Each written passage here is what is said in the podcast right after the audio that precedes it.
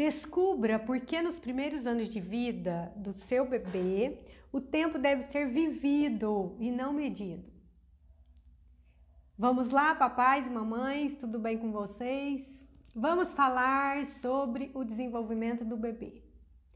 O desenvolvimento do seu filho não depende apenas da maturação do sistema nervoso central, que é o encéfalo e a medula espinhal, isto é, o que fica guardado dentro do crânio e da coluna vertebral, mas também de fatores biológicos, relacionais, afetivos e simbólicos. Uau, hein? Percebe o tanto de fatores que estão envolvidos no desenvolvimento do seu filho? E as crianças se expressam nas vivências e comportamentos, no modo que agem e reagem e interagem com os objetos, as pessoas, situações e ambientes. Observe seu bebê. Preste atenção nos marcos do desenvolvimento que eles apresentam. Marcos do desenvolvimento é, são momentos importantes que a gente registra, por exemplo, quando ele eleva a cabeça, quando ele dá um sorriso, quando ele faz algum som, igual angu, quando ele senta, quando ele diz mamã, papá, quando ele engatinha, quando ele anda. Então, isso são marcos do desenvolvimento.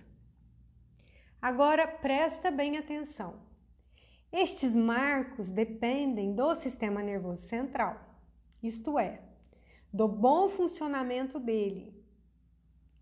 Então, o que está lá dentro da cabecinha da criança e da coluna, ele tem que tá tudo legal. E também da carga e qualidade dos estímulos e das relações que seu filho vivencia. Olha a importância do estímulo e a qualidade desse estímulo que você dá para essa criança e das relações que o seu filho vive no dia a dia. E é por isso que a natação para bebês tem uma relação direta com o desenvolvimento do seu filho. Primeiro, a estimulação ela deve permitir ao bebê compreender tudo que se pretende ensinar. A natação faz isso. Uma natação bem estruturada, um método estruturado, ele faz isso. Segundo, ele deve saber assimilar esses estímulos que são realizados para que um efeito positivo aconteça no seu desenvolvimento. Então não adianta dar um estímulo, qualquer estímulo em qualquer fase. Tem que ter uma estrutura, o professor tem que ter o conhecimento apurado de cada fase do marco do bebê, do seu desenvolvimento motor, para que tenha um efeito positivo nesse, nesse desenvolvimento.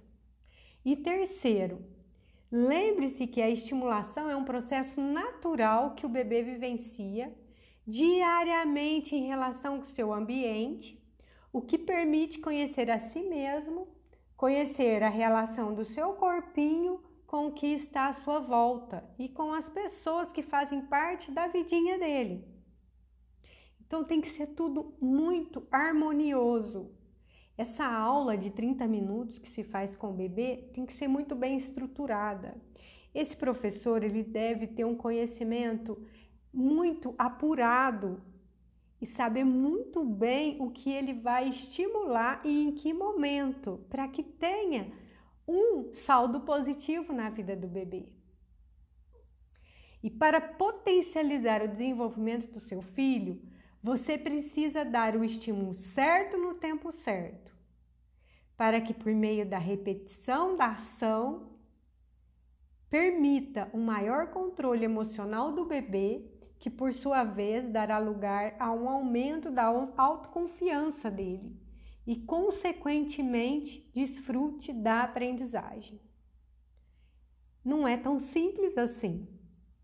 Então, quando um professor entra na piscina para ministrar aula, tem que estar tá tudo planejado para que aquilo aconteça de uma forma, uma forma muito harmoniosa, para que a gente consiga um resultado de aprendizagem.